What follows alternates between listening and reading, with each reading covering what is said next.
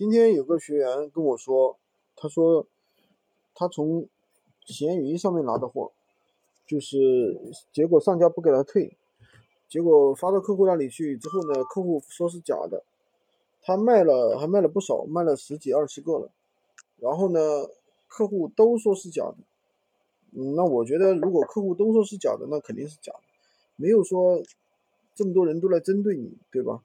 那如果是假的话，这种东西。就得给人退呀，但是呢，他的上家又不给人不给他退，所以说这个东西的话就搞成比较尴尬了。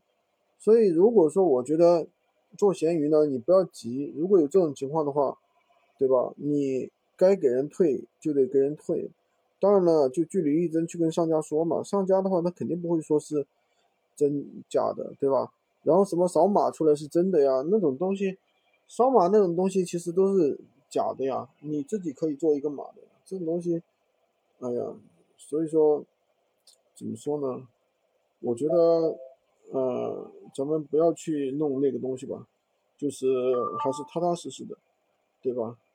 做点真货，不要做那种假货。做那种假货的话，自己售后也耽误时间啊。你想想，这东西你肯定要给人家售后吧？你不给人家售后，人家不给你上闲鱼小法庭吗？对吧？所以说。嗯，不要去碰这个东西，这是一个雷区。